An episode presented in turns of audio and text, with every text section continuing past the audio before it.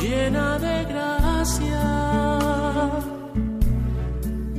el Señor está contigo. Comienza Caminos de María, dirigido por Eustaquio Masip.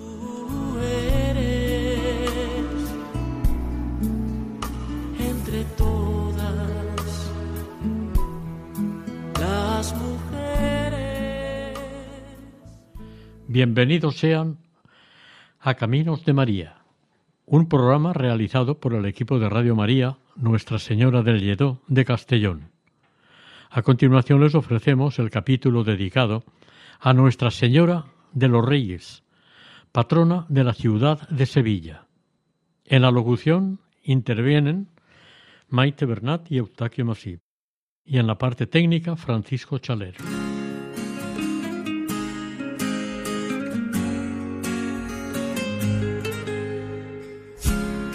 Mi despertar y mi atardecer, todo se lo debo a él.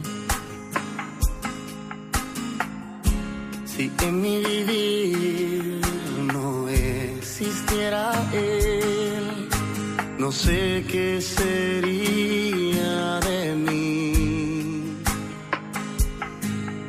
porque todo se lo debo a él.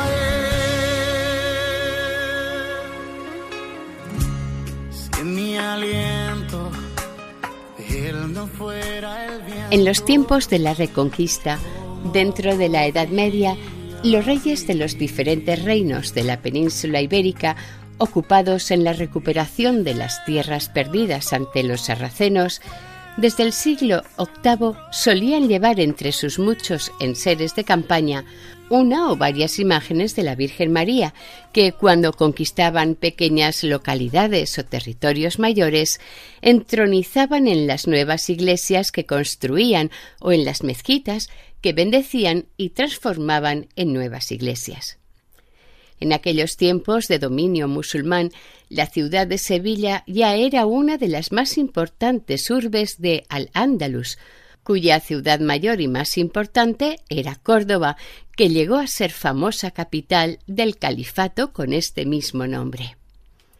La islamización de la península ibérica empezó a primeros del siglo VIII por hordas de guerreros de religión musulmana que procedentes del norte de África cruzaron el estrecho de Gibraltar y entraron en la península esparciéndose por todo el sur en un principio, pero luego, en pocos años, llegaron a invadir hasta el sur de Francia, llegando hasta Poitiers, donde fueron definitivamente derrotados.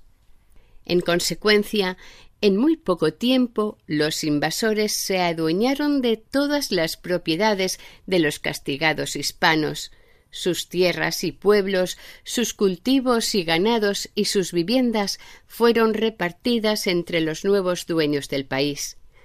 Los norteafricanos musulmanes impusieron a los vencidos y acobardados hispanos sus costumbres, su cultura y su lengua, y en cuanto a la religión, las iglesias fueron convertidas en mezquitas o mercados.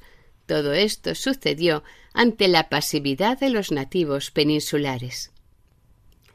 En el norte de la península, algunos pequeños territorios situados junto al mar Cantábrico y en varios puntos de los Pirineos no fueron invadidos completamente por estas hordas norteafricanas, porque sus habitantes les hicieron frente con osadía y valentía o se formaron grupos de combatientes de guerrillas.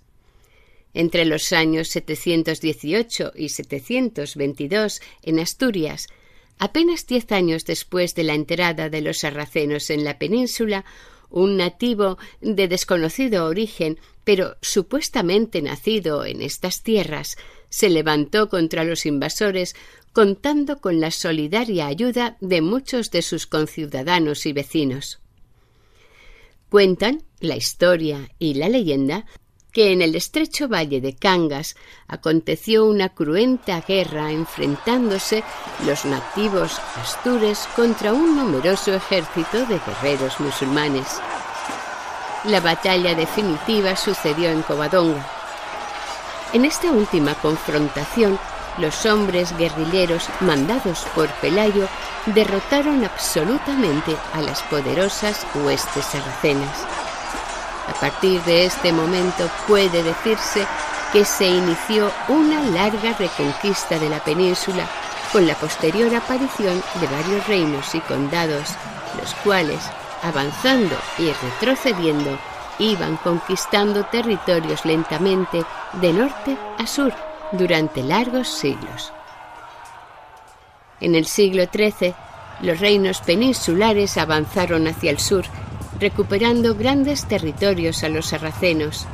Uno de estos reinos, dirigido por el rey Fernando III de Castilla, el 23 de noviembre del año 1248, sitió y conquistó la ciudad de Isbilia, nombre árabe de la ciudad de Sevilla.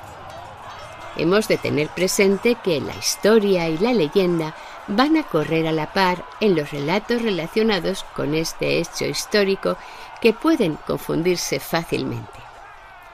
Parte de la leyenda de esta conquista nos cuenta que en aquellos momentos una gran sequía amenazaba los campos y los ganados de los habitantes de esta zona a orillas del Guadalquivir.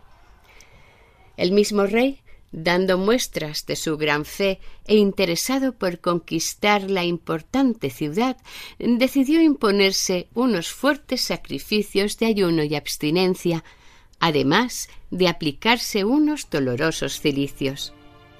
Todo ello implorando a la Santísima Virgen María su intercesión ante el Señor para remediar la malísima situación en la que se encontraban tanto él como sus súbditos teniendo enfrente a un tan poderoso enemigo.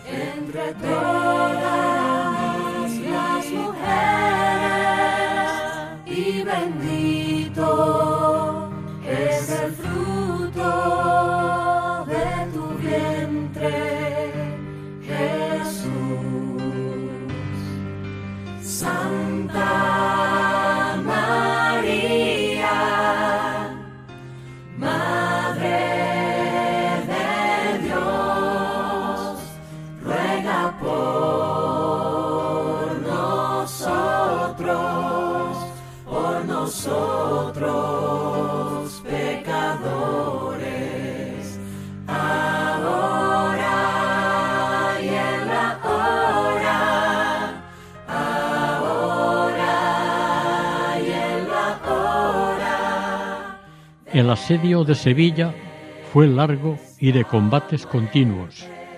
La lucha y la victoria se alternaban entre los dos contendientes, alargándose demasiado tiempo, contando además con los negativos factores de un clima caluroso y seco. La duda de la victoria final estaba en el aire. Esto animaba al rey Fernando a concentrarse en la oración y la reflexión. En un momento dado, para conseguir la ayuda de los cielos, abandonó el campamento en Tablada, cerca de Sevilla, y marchó a un apartado retiro con absoluta soledad. Allí estuvo durante tres días, y como casi siempre los pasó sufriendo una dura penitencia. Durante este retiro aconteció que se le apareció la Madre de Dios con su Hijo, el Niño Jesús, en sus brazos. La Virgen, en su conversación con el rey, le prometió que terminaría pronto la sequía. Esto, según una versión y según otra, le aseguró la rendición de Sevilla y su conquista para la cristiandad. Terminada la visión mariana, conmovido por lo vivido con Nuestra Señora, al llegar a la corte pidió inmediatamente que se realizase o tallase una imagen de la Virgen María, pero que tuviera con la mayor fidelidad los rasgos de la Virgen que se le apareció y habló. Se considera verdaderamente histórico que Fernando III, a partir de entonces, siempre llevó consigo una imagen de la Virgen María a la que tanto veneraba. Otros historiadores son de la opinión de que el rey Fernando ya llevaba con anterioridad a esta aparición alguna imagen mariana.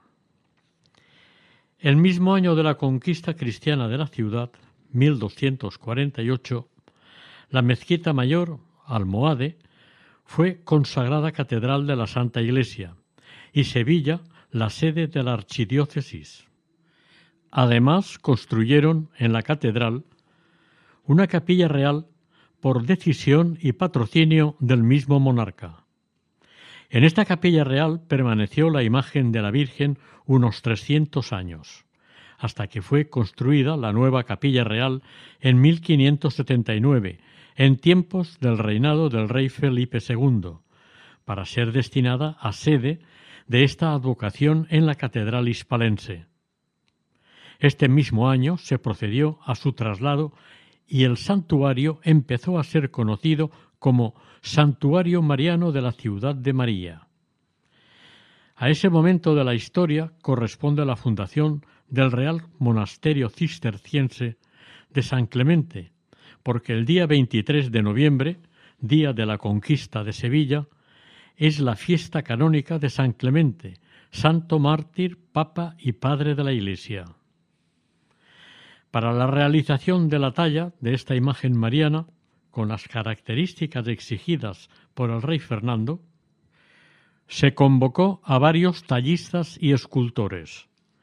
Cada uno de ellos trató de cumplir el deseo del monarca, pero a pesar del interés puesto en el trabajo de estas imágenes, solamente se consideraron cuatro de ellas, sin lograr que fuera del completo gusto y deseo del rey. Estas imágenes marianas han sido conocidas popularmente como el Círculo de las Imágenes Fernandinas, caracterizándose por tener todas ellas rasgos y facciones muy parecidos. También una de ellas es conocida como la Virgen de las Aguas, Supuestamente, este título podría relacionarse con la milagrosa solución a la pertinaz sequía o a una frase que en cierto momento dijo el rey cuando vio y comparó tan hermoso grupo de imágenes marianas con la que él contempló en la aparición. Al parecer, de la semejanza de estas nuevas imágenes con la original que él pudo ver y contemplar, dijo sin la menor contemplación que el parecido entre ambas quedaba entre dos aguas. Finalmente, de las cuatro imágenes más aceptadas por el monarca, la Virgen de las Aguas quedó o está en la iglesia del Divino Salvador, otra en el convento de San Clemente, la tercera en la iglesia de San Ildefonso, que es la titular de la Hermandad de los Sastres, y la cuarta es la que se venera en la capilla real de la Santa Catedral Sevillana, que es a su vez la santísima patrona de la ciudad. En verdad, las cuatro imágenes son muy parecidas y desde luego las cuatro veneradas como Virgen de los Reyes. La querencia e intención del monarca era conseguir una imagen de la Virgen lo más parecida a la que tuvo la afortunada gracia de ver ante sí por lo que nuevos intentos se siguieron sucediendo sin ningún éxito. Casi al punto de perder la esperanza de su anhelado deseo, se presentaron dos o tres personajes de origen alemán diciendo que ellos eran maestros escultores. Sin más, se ofrecieron al rey para realizar la talla de la Virgen, pero con una condición. Tenían que trabajar con total aislamiento. El rey aceptó su petición, les proporcionó una torre solitaria, les dio todos los materiales y herramientas que pudieran necesitar y durante tres días no fueron vistos por nadie ni tuvieron noticias de ellos. Pasados unos días, en vista de que no daban señales de vida ni eran vistos, algunos vecinos acudieron a este lugar por si necesitaban de alguna ayuda u otras cosas. Al abrir la puerta, se encontraron en que no había absolutamente nadie, excepto una hermosísima imagen de la Virgen María, a la que el rey Fernando, cuando la vio, la identificó con la que había visto en sueños y en la realidad de la aparición. Una opinión muy generalizada dice que los dos o tres personajes que hicieron esta definitiva imagen eran verdaderos ángeles. Y venimos ante ti, oh Dios, sedientos, cansados, conscientes de nuestra necesidad de ti, más que de cualquier otra cosa. Necesidad de tu espíritu y de tu presencia, Dios.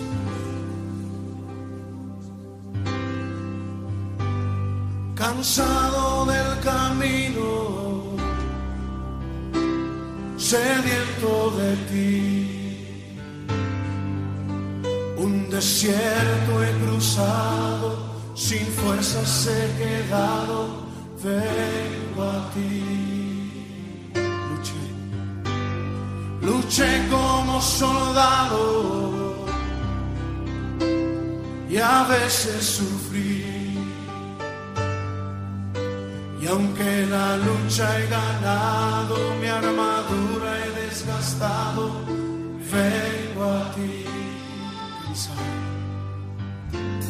cansado del camino, sediento de ti.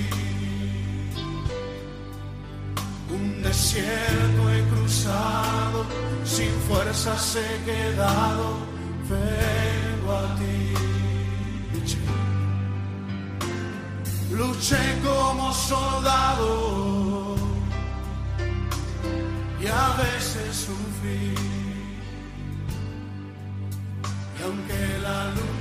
Están escuchando ustedes el programa Caminos de María, el capítulo dedicado a Nuestra Señora de los Reyes, patrona de Sevilla.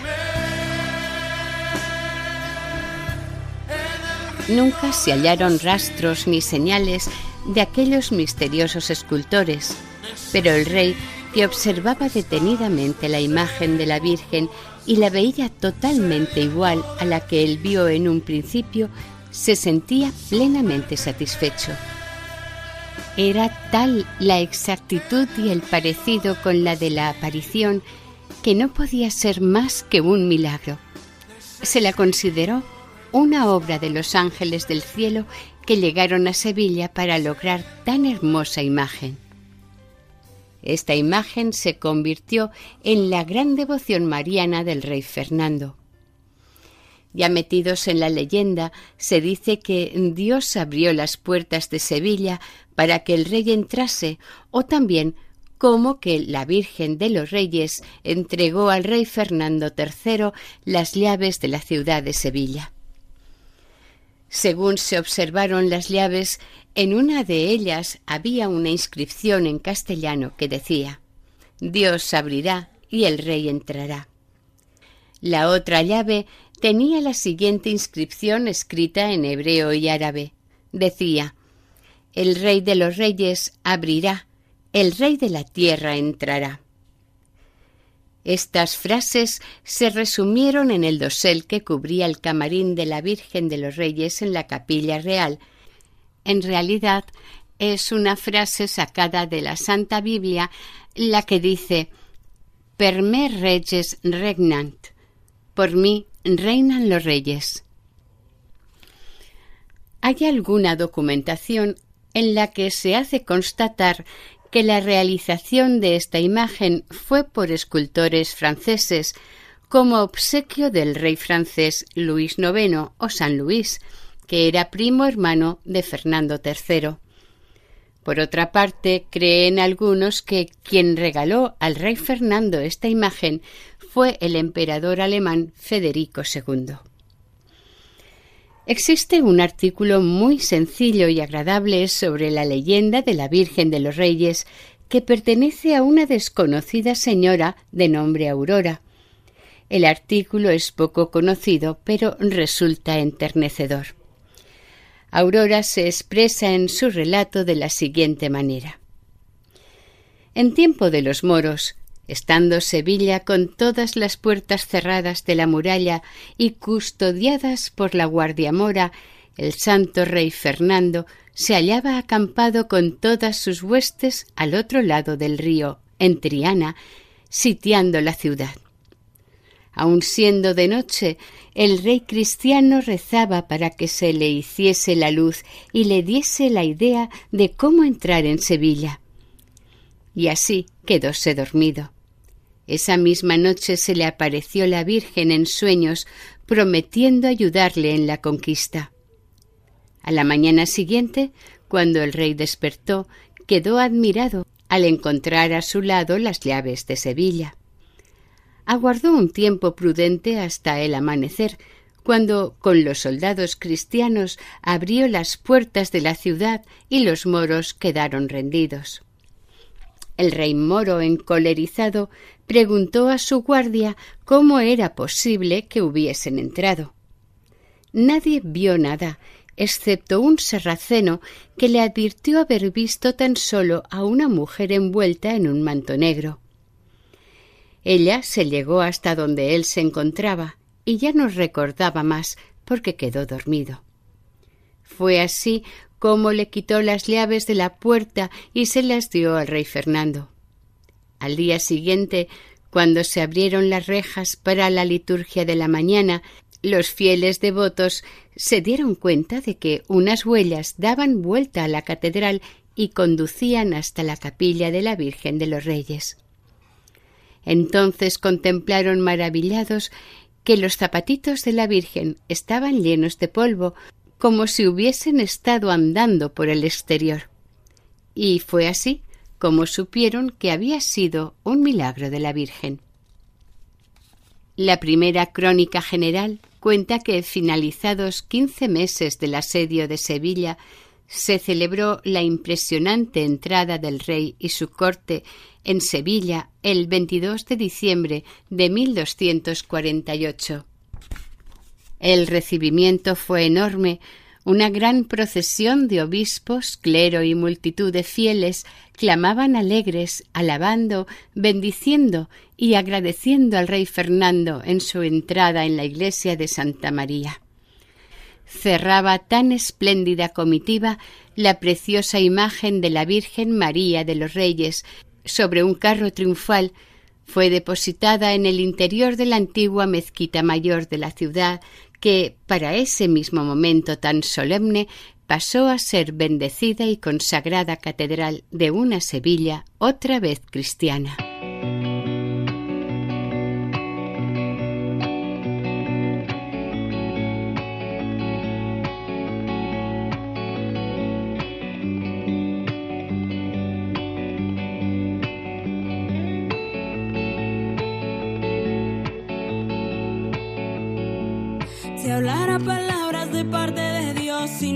Amor de nada me vale, de nada me vale. Si sé lo profundo de cada misterio y no tengo amor, de nada me vale,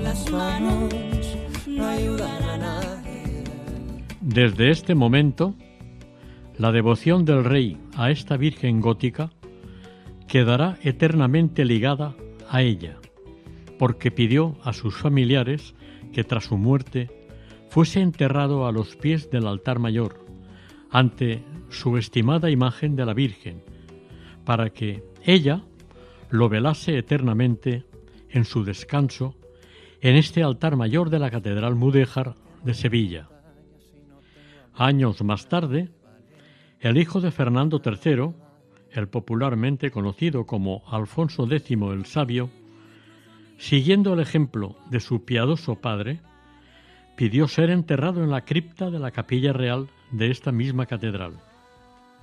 De esta manera se confirmaba o ratificaba definitivamente que esta imagen de la Virgen María era y es la Virgen de los Reyes. Unos años más tarde, el rey Alfonso X, el autor de las cantigas de Santa María, en la cantiga 295 nos habla y exalta de esta milagrosa aparición de la Santísima Virgen María, detallando sus muy ricos panes de oro, sus valiosísimas coronas, también de oro y de piedras preciosas, que le daban un gran esplendor a esta santísima imagen de Nuestra Señora y de su Hijo, Jesús, de tal manera que el resultado la muestra magníficamente engalanada para los días de su fiesta, que se celebra anualmente el 15 de agosto. Este día, la Virgen de los Reyes sale en procesión sobre un paso que es llevado por costaleros y su recorrido por la ciudad transcurre perimetralmente por los alrededores de la catedral sevillana. A su paso por las calles, los fieles devotos le muestran su más enfervorizado cariño y respeto, con vítores, aplausos, oraciones y en ocasiones una amplia sonrisa alegra sus caras. Pero de sus ojos asoma y riegan las mejillas unas amorosas lágrimas. Tradicionalmente esta venerada imagen se sacaba por la ciudad en momentos de grandes desgracias, situaciones peligrosas y epidemias mortales. La última salida procesional por una de estas causas aconteció el 7 de diciembre de 2021, a causa de la pandemia. La Virgen de los Reyes tenía un trono portátil y un tabernáculo portátil donde se colocaba la imagen cuando se la tenía que desplazar. La fundación de la hermandad se le ha atribuido secularmente al rey Fernando III, probablemente en el original hospital de San Mateo Evangelista en la plaza de la Alfalfa. Hay que advertir y tener en cuenta que la hermandad y el gremio de sastres siempre fueron dos entidades muy importantes en la Sevilla de los siglos pasados. Cuando se demolió el convento en 1587, la hermandad fue cambiando de sede en diferentes espacios de la ciudad. San Nicolás, la Casa Grande de San Francisco, y cuando llegó la desamortización de Mendizábal, pasó a San Ildefonso. A partir de este momento empezó a decaer hasta su desaparición. Pasados los años, en 1934, empezó a reorganizarse, pero dos años más tarde se declaró la guerra civil. Nuestra Señora Virgen de los Reyes es una talla sedente, de madera de alerce o de cedro, de unos 76 centímetros de alta, si estuviera de pie. Es un magnífico ejemplar de escultura tardorrománica o gótica, según se opine. Se calcula que fue tallada a mediados del siglo XII, probablemente en el segundo cuarto de este siglo. Sus miembros están articulados, representa a la Virgen María con el niño sentado sobre sus rodillas.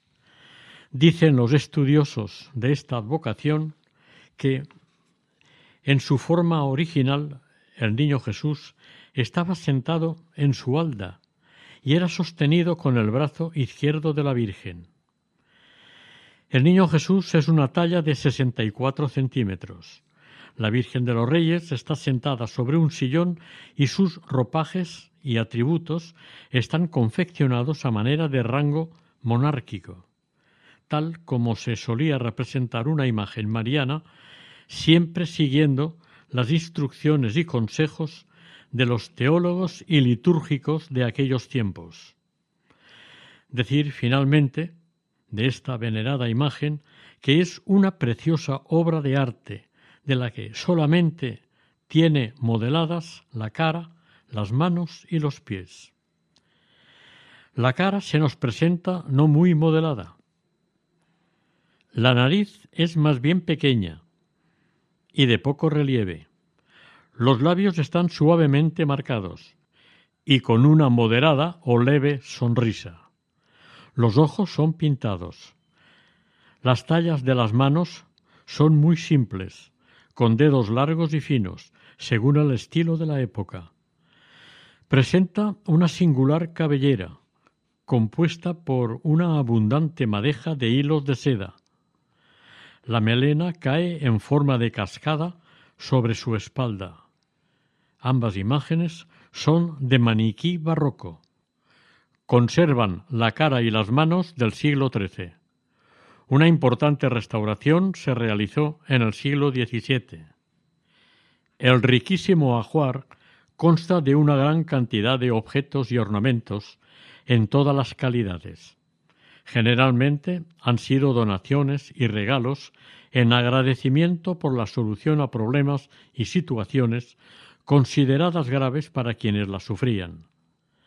A Nuestra Señora de los Reyes han acudido y acuden los fieles devotos, agradeciendo sus favores y ayudas que, en muchos casos, se han considerado milagrosos y en otros se han silenciado por precaución, temor o humildad, pero siempre entre la Virgen y el afortunado bendecido por un auxilio o ayuda, existe un pacto de complicidad y silencio aceptados entre ambos, que a pesar de los años que pasen, se siguen siendo fieles entre las dos partes. Entre los donantes pueden encontrarse personas de todos los niveles sociales y económicos.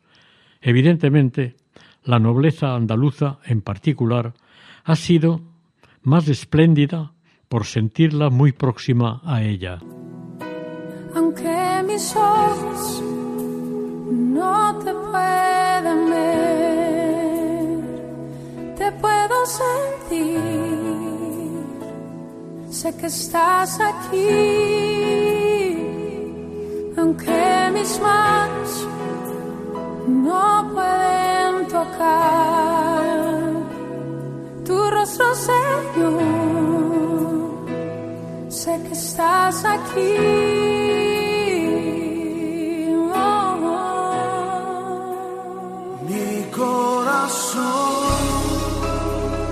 puedes sentir tu presencia, tú estás aquí, tú estás aquí,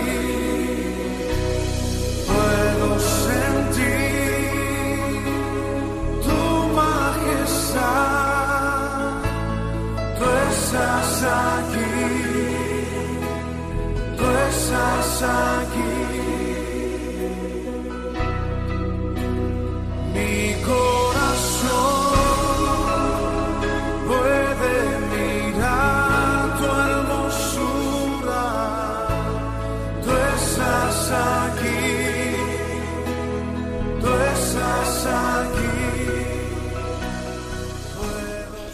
les estamos ofreciendo el capítulo dedicado a Nuestra Señora de los Reyes, patrona de Sevilla, en el programa Caminos de María.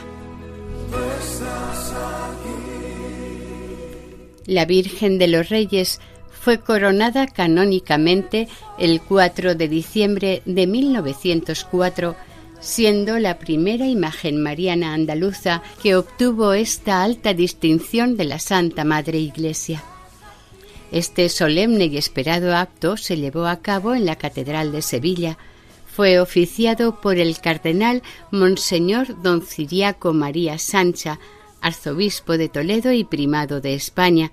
Curiosamente, es la única imagen sevillana que no ha sido coronada por un cardenal o arzobispo de Sevilla. Pero es que tampoco tuvo madrinas ni padrinos para tan importante acto de coronación. Salió la procesión de la Virgen sin el palio de cuatro varales, hizo el trayecto correspondiente al que se recorre en el Corpus Christi, saliendo por la puerta de San Miguel y haciendo la entrada por la de Palos. En la puerta de El Salvador estaba dispuesta la Virgen de las Aguas. Sí que hubo una masiva asistencia de fieles a todos los actos festivos organizados para este solemnísimo evento. El conjunto iconográfico de la Virgen con el Niño pertenece a lo que se la conoce como Reina de Reyes, trono del nuevo Salomón y Virgen Majestad. Al año siguiente, 1905, se realizó la primera procesión en rogativas del siglo XX. La Virgen salió sin su palio de cajón, con su tradicional manto liso y morado, el que se usa habitualmente para ocasiones de este tipo o circunstancias.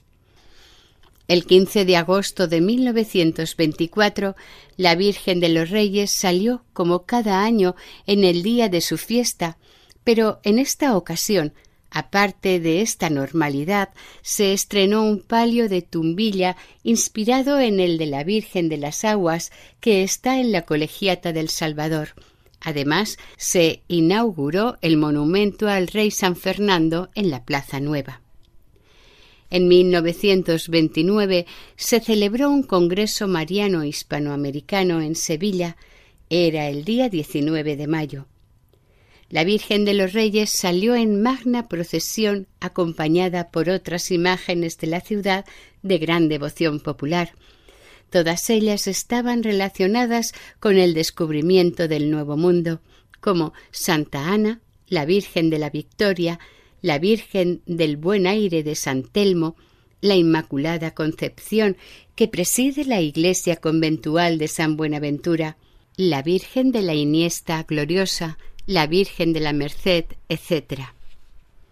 La Virgen de los Reyes encabezaba la procesión desde la salida por la puerta de San Miguel de la Catedral hasta entrar por la del Bapisterio y llegando incluso hasta el Paseo de Colón. La Virgen para esta ocasión estrenó el manto rosado o de color salmón, que es el último de los cinco mantos de salida procesional que posee la guerra civil en 1939, a la Virgen de los Reyes se le entregó el bastón de mando y se le impuso el fajín de capitán general. El 6 de octubre de 1940 participó en la magna procesión mariana en la que también la acompañaron varias imágenes de la Virgen María procedentes de muchas iglesias, capillas y órdenes religiosas establecidas en Sevilla.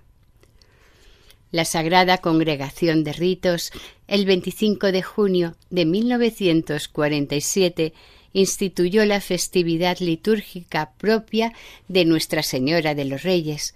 El día 7 de agosto, con la proclamación de la realeza de María, hubo una celebración con rito doble de primera clase y la octava común.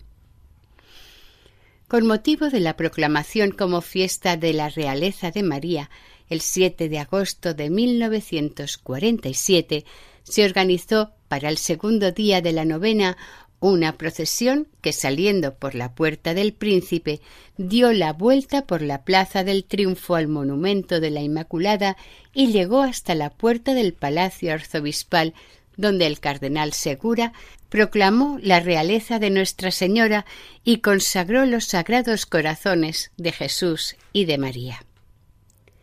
En la celebración del 500 aniversario de la conquista de la ciudad por el rey Fernando III, en fecha de 23 de noviembre de 1948, la Virgen de los Reyes visitó el ayuntamiento. El marqués de Contadero y el cardenal Segura entregaron a la Virgen las llaves de la ciudad y el título de alcaldesa honoraria y perpetua. El 15 de agosto de 1949 fue proclamada patrona de la ciudad de Sevilla. Era arzobispo de la archidiócesis en ese momento el cardenal don Pedro Segura y Sáenz. Por el breve pontificio, el Santo Padre Pío XII la proclamó patrona general y principal de la ciudad de Sevilla. El día 24 de noviembre de ese mismo año fue llevada en solemne y magna procesión al ayuntamiento sevillano para dar a conocer oficialmente su patronazgo de la ciudad. En esta procesión la acompañaron las imágenes de la Virgen del Pilar, Virgen de la Amargura, Virgen del Valle Virgen de todos los santos, Virgen del Amparo y la Virgen de la Esperanza Macarena, cada una de ellas en sus respectivos pasos. Un hecho memorable y muy notable relacionado con la Virgen de los Reyes ocurrió en 1954. Esta imagen perteneciente a los Astres, viajó hasta la ciudad de Zaragoza, donde este año se celebró el Congreso Nacional Mariano, y como representación de las imágenes de Sevilla fue llevada esta imagen acompañando el 12 de octubre de ese año en los solemnes actos conmemorativos a la Virgen del Pilar. Cuatro años más tarde le fue impuesta a la Virgen de los Reyes la medalla de oro de la ciudad de Sevilla, primera imagen que recibió este galardón.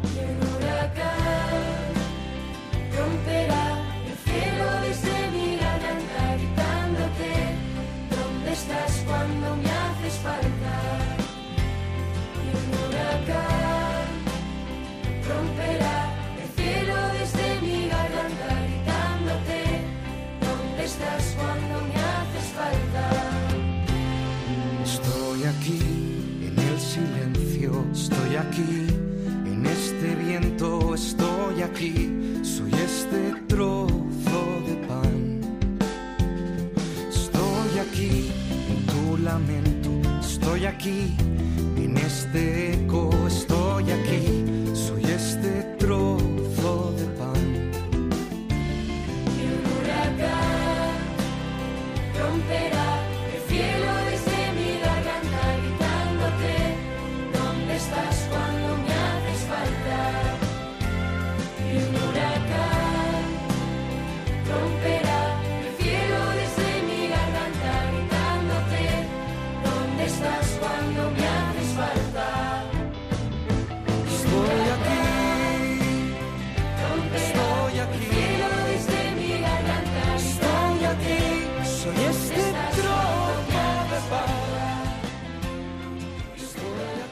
En 1982, Su Santidad el Papa Juan Pablo II visitó Sevilla y en su recorrido por la ciudad visitó el interior de la catedral. A un lado del altar mayor colocaron la imagen de la Virgen de los Reyes, en el lugar de paso de salida. El sumo pontífice, al llegar ante ella, se detuvo y estuvo unos instantes orando fervorosamente ante la sagrada imagen de la patrona sevillana. Cuando en el año 2004 se conmemoró el primer centenario de la coronación canónica de la Virgen de los Reyes, se realizó una procesión de carácter extraordinario. Para este acto, la imagen de la Virgen fue ataviada con un manto de tisú celeste con bordados en plata.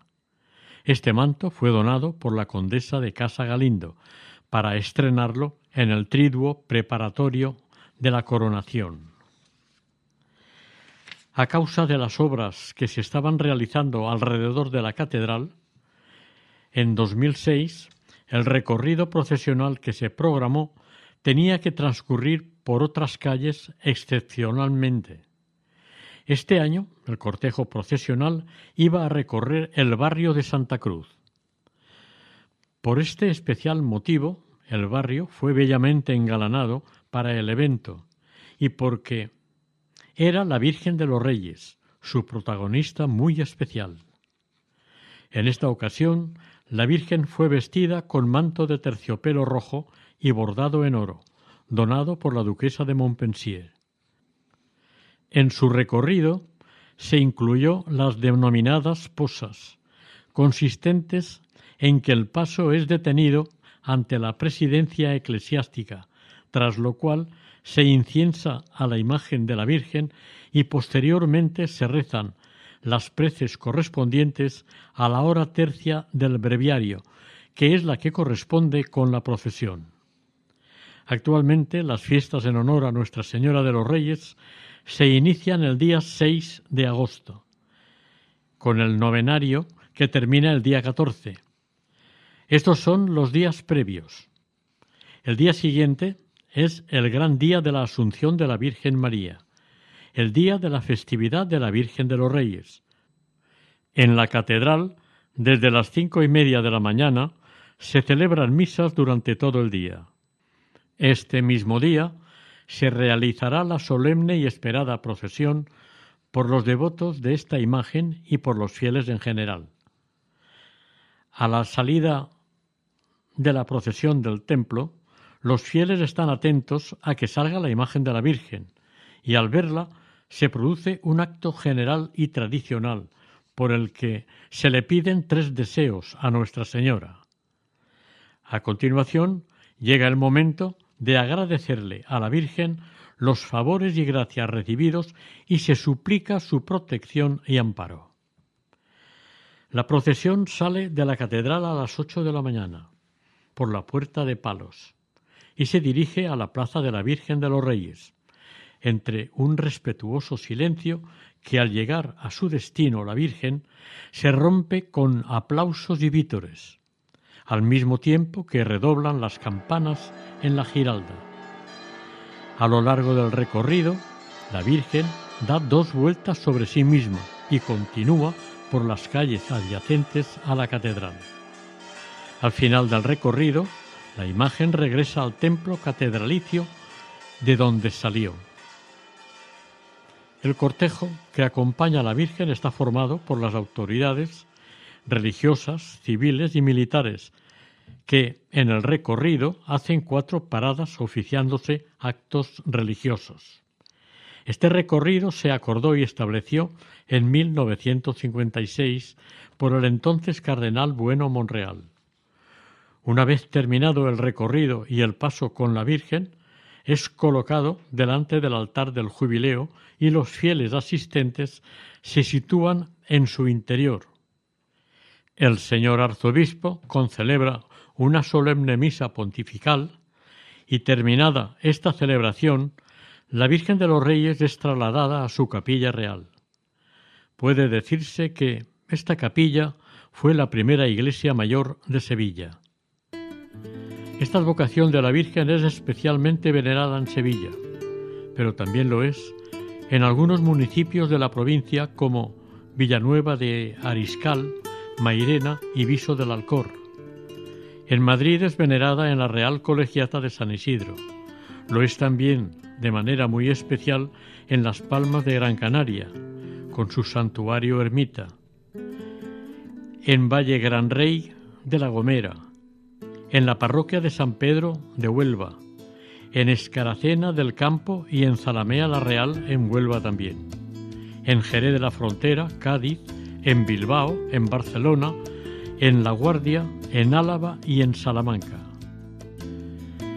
La larga historia de esta advocación de la Virgen de los Reyes empezó siendo al principio titulada como Santa María, a continuación como Nuestra Señora de Agosto, y finalmente Nuestra Señora de los Reyes.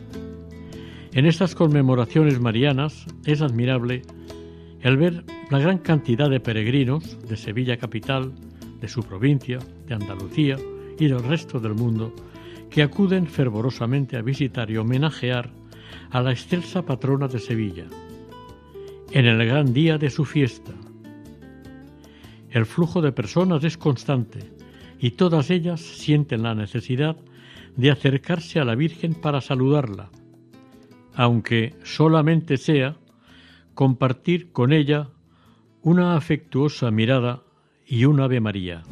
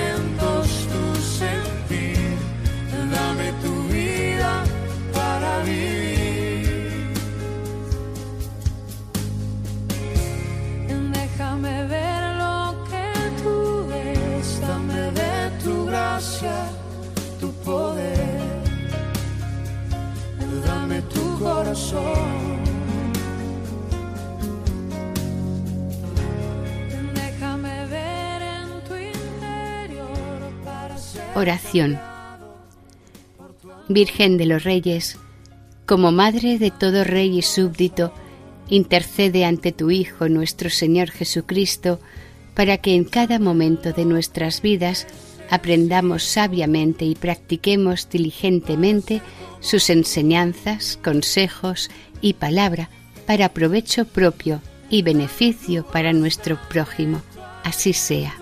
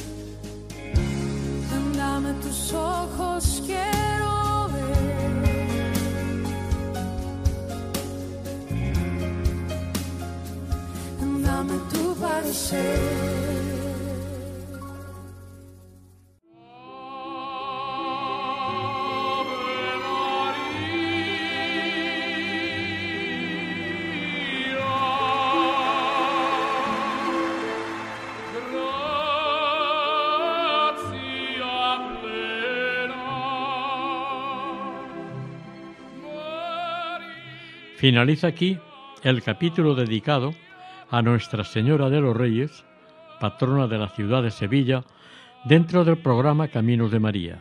Si desean colaborar con nosotros, pueden hacerlo a través del siguiente correo electrónico caminosdemaria@radiomaria.es. Si desean volver a escuchar este capítulo u otros anteriores, pueden hacerlo desde la página web de Radio María, sección podcast y para otras peticiones llamando al teléfono 91 8 22 80 10. El equipo de Radio María en Castellón, Nuestra Señora del Lledó, se despide deseando que el Señor y la Virgen les bendigan. María, llena de gracia, el Señor está contigo. Han escuchado en Radio María Caminos de María, dirigido por Eustaquio Masip.